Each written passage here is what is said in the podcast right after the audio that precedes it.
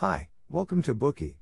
To unlock more world class bestseller, please download our app. Just search for B O O K E Y at Apple Store or Google Play. You will get 7 days free trial with more features. Today we'll unlock the book Crucial Conversations Tools for Talking When Stakes Are High. When people first hear the term crucial conversation, it may conjure up images of Apple and Google's lawyers fighting a patent dispute in court, or politicians from various countries gathered at a round table in Geneva to hold an international conference. Although discussions like these indeed have a wide sweeping impact, they're not the subject of this book. The crucial conversations we're referring to are interactions that everyone experiences. They're the day to day conversations that affect your life, such as the following scenarios Imagine that you are facing harassment from your boss, and if you choose to tolerate it, he will continue, if you fight back, the next day, he may fire you for walking into the office with your left foot first. Or at home, imagine that your spouse intentionally or unintentionally alienates himself or herself from you. If you choose to let the situation escalate to a Cold War, then your marriage will be on the rocks. But if you fight back, it may just make your spouse withdraw even more. These situations are actually crucial moments in our lives, and the result of these conversations will have lasting positive or negative effects, leaving a huge impact on the quality of our lives. Unfortunately, most people do not handle crucial conversations in the right way. In this case, the book Crucial Conversations Tools for Talking When Stakes Are High proposes two principles clarify what you really want and create a safe atmosphere that helps us seize every crucial moment in our lives. This book is co authored by a team of four authors. Kerry Patterson did doctoral work in organizational behavior at Stanford University. He is a recipient of the 2004 William G. Dyer Distinguished Alumni Award from Brigham Young University's Marriott School of Management. Joseph Grenny has been a senior consultant in the field of corporate change research for more than 30 years. He is also a co founder of a nonprofit organization, which works to eradicate poverty around the world. Ron McMillan, an acclaimed speaker and senior consultant, is the co founder of the Covey Leadership Center, where he serves as Vice President of Research and Development. Al Switzler is on the faculty of the Executive Development Center at the University of Michigan and has helped dozens of Fortune 500 companies. After 20 years of research involving more than 100,000 people around the world, the team selected a group of great conversationalists, analyzed their common characteristics and behaviors in crucial conversations, and narrowed down a set of effective methods, which are the basis of this book. Next, we'll introduce the book in three parts. Part 1 The Purpose of Mastering Crucial Conversations. Part 2 The First Principle of Crucial Conversations Focus on what you really want. Part 3 The second principle of crucial conversations create safe environment. First, we need to figure out what a crucial conversation is. The book gives three characteristics of crucial conversations high stakes, opposing opinions, and strong emotions. In other words, when stakes are high, opinions vary, and emotions start to run strong, which transforms casual conversations into crucial ones. For example, you're talking with your boss about a possible promotion. You think that you should have been promoted a long time ago, but your boss thinks that you're not ready. At this time, you and your boss hold entirely different views. If this conversation ends in failure, not only will the promotion be impossible to obtain, it may also affect your career prospects. In this conversation, you probably have stronger emotions than your boss. The conversation at this moment is crucial. Based on these three characteristics, the following moments that happen quite frequently in life can involve crucial conversations, ending a relationship, giving advice to colleagues, or parenting a child going through puberty. Besides displaying the three characteristics, these conversations are crucial, because the results can have a huge impact on our quality of life. In some cases, the stakes are fairly low at first, but with time and the strengthening of emotions, the relationship may eventually turn sour, thus turning conversations between the two parties into crucial ones. The ability to spot a crucial conversation, and to adopt prompt coping strategies for it, determines the outcome of those conversations. This in turn has a lasting and profound impact on our lives. There is a strange phenomenon in life when things matter most, we tend to do our worst. That is when conversations move from casual to crucial, we generally behave the worst. Why is this? In fact, this is caused by a chemical reaction in our brain, a survival mechanism that we inherited from our ancestors. Just like when our ancestors faced a threat to their survival, such as wild beasts, our body prepares us for a fight or flight response by producing adrenaline and diverting blood from other organs to our limbs. Unfortunately, at this time, the brain is in a state of lacking blood and oxygen and thus cannot function normally. This is why to this day, when our brain thinks that we're under attack due to opposing opinions and such, we still tend to handle crucial conversations with flying fists and quick feet, instead of with intelligent persuasion and gentle attentiveness.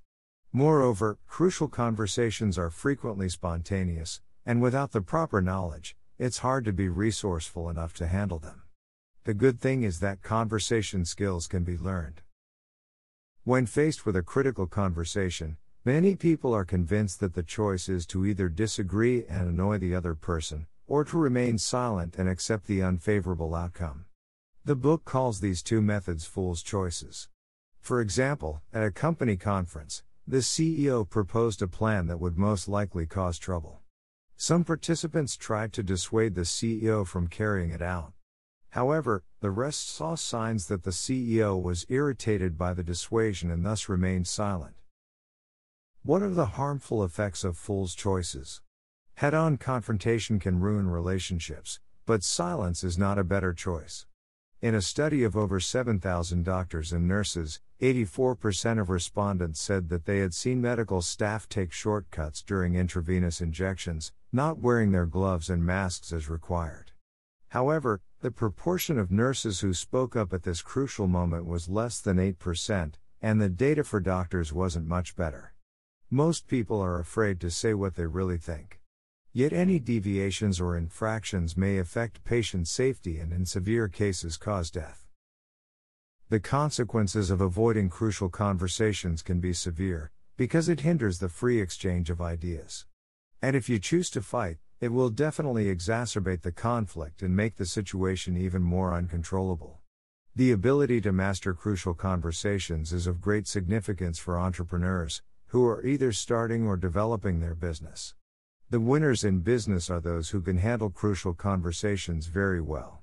This is because they can deal with difficult problems, and at the same time strengthen relationships. Research shows that companies with employees who are skilled at having crucial conversations have obvious advantages. They respond five times faster to financial downturns, and make budget adjustments far more intelligently than other companies.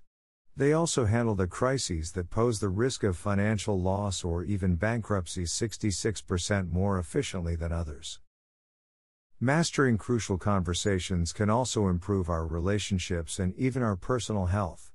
A 10 year follow up survey showed that, helping couples learn to hold crucial conversations reduced the chance of marriage failure by more than half. Another 5 year study showed that, for people with a terminal illness, a slight improvement in their ability to express themselves and communicate with others accounted for a two thirds decrease in mortality. So, we've now covered part 1. First, we discussed the three characteristics of crucial conversations high stakes, opposing opinions, and strong emotions. Second, in the face of crucial conversations, people tend to make fool's choices. They either choose to fight and ruin interpersonal relationships, or keep silent and hinder the free exchange of opinions. Finally, research shows that mastering crucial conversations can improve efficiency, as well as improving your relationships, and even your personal health. This book offers two important principles for handling crucial conversations focus on what you really want and create safe environment. Let's start with the first principle focus on what you really want. The book tells us that in order to lead with our heart, we must begin with a serious and profound self examination, because the only person we can directly control is ourselves. Therefore, from the very beginning, you need to dig deeper into your motives and identify your real purpose. And in the process of crucial conversations, focus on what you really want from beginning to end. Let's look at a scenario. Two children are desperate to use the toilet. The older sister says, I should go first, because I got here first. And the younger sister says, No, I should go first, because I can't hold it anymore. The two push each other around and argue for half an hour, which was long enough for them to have used the toilet several times. Both girls claimed what they wanted most was to go to the bathroom, but they did the opposite of that, completely forgetting their original purpose for the argument. Many adults are likely to make the same mistake. People tend to go astray in arguments and fail to achieve their goals. How can we ensure that we always focus on what we really want during a conversation, and that no matter what happens, we won't be distracted? One way is to ask yourself. In other words, you can get yourself back to your objective by asking yourself questions. We can ask ourselves, What am I doing? And what does it tell me about my underlying motive? What do I really want for myself? What do I really want for others? What do I really want for my relationship? Finally, ask yourself, how would I behave if I really wanted these results? These questions can remind us to focus on the goals that really matter. They can also reactivate our rational brain and help us focus on what we really want from the conversation. The other way is through contrasting. First, express clearly what results you don't want to see. Then, clarify what results you want to achieve from the conversation. Finally, try to find healthy options to create this dialogue. For example, a wife wants to have a conversation with her husband, because her husband often can't fulfill his commitments. The first instinct in the wife's mind should be to ask herself, What is my purpose? I want my husband to become more dependable through this conversation. What do I want to avoid? I really want to avoid meaningless quarrels, which can be upsetting and will change nothing.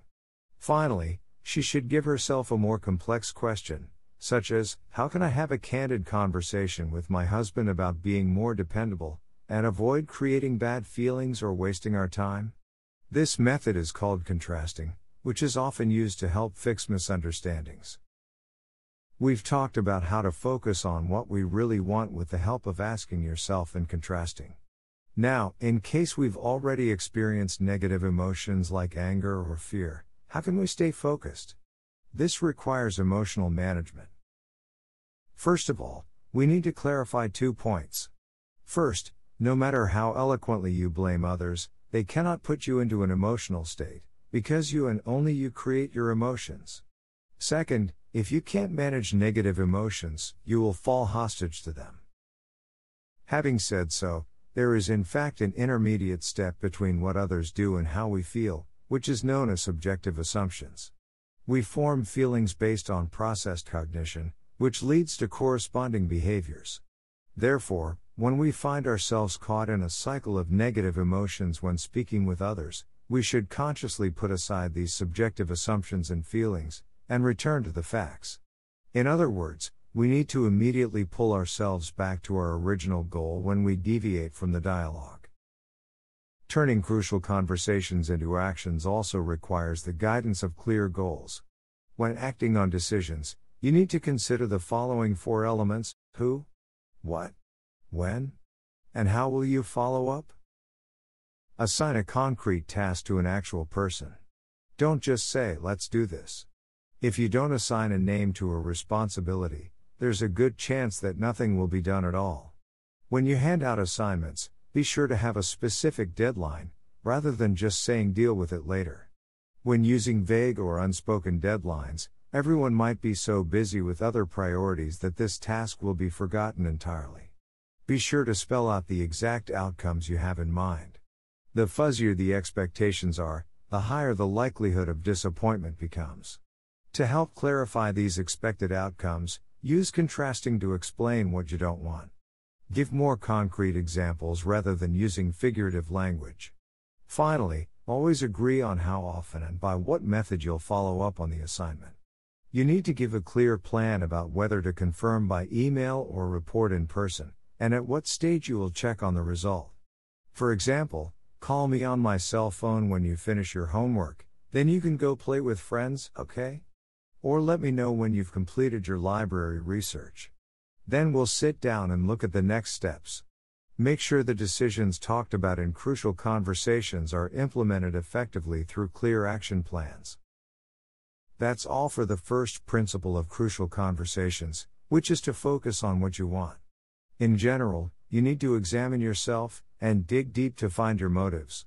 You can determine what you really want using methods of asking yourself and contrasting. After that, you must overcome your subjective assumptions and manage your negative emotions. Give clear statements when executing decisions. The conversation and the execution of the decision should always be guided by what you really want. Today we are just sharing limited Bookey. To unlock more key insights of world class bestseller, please download our app.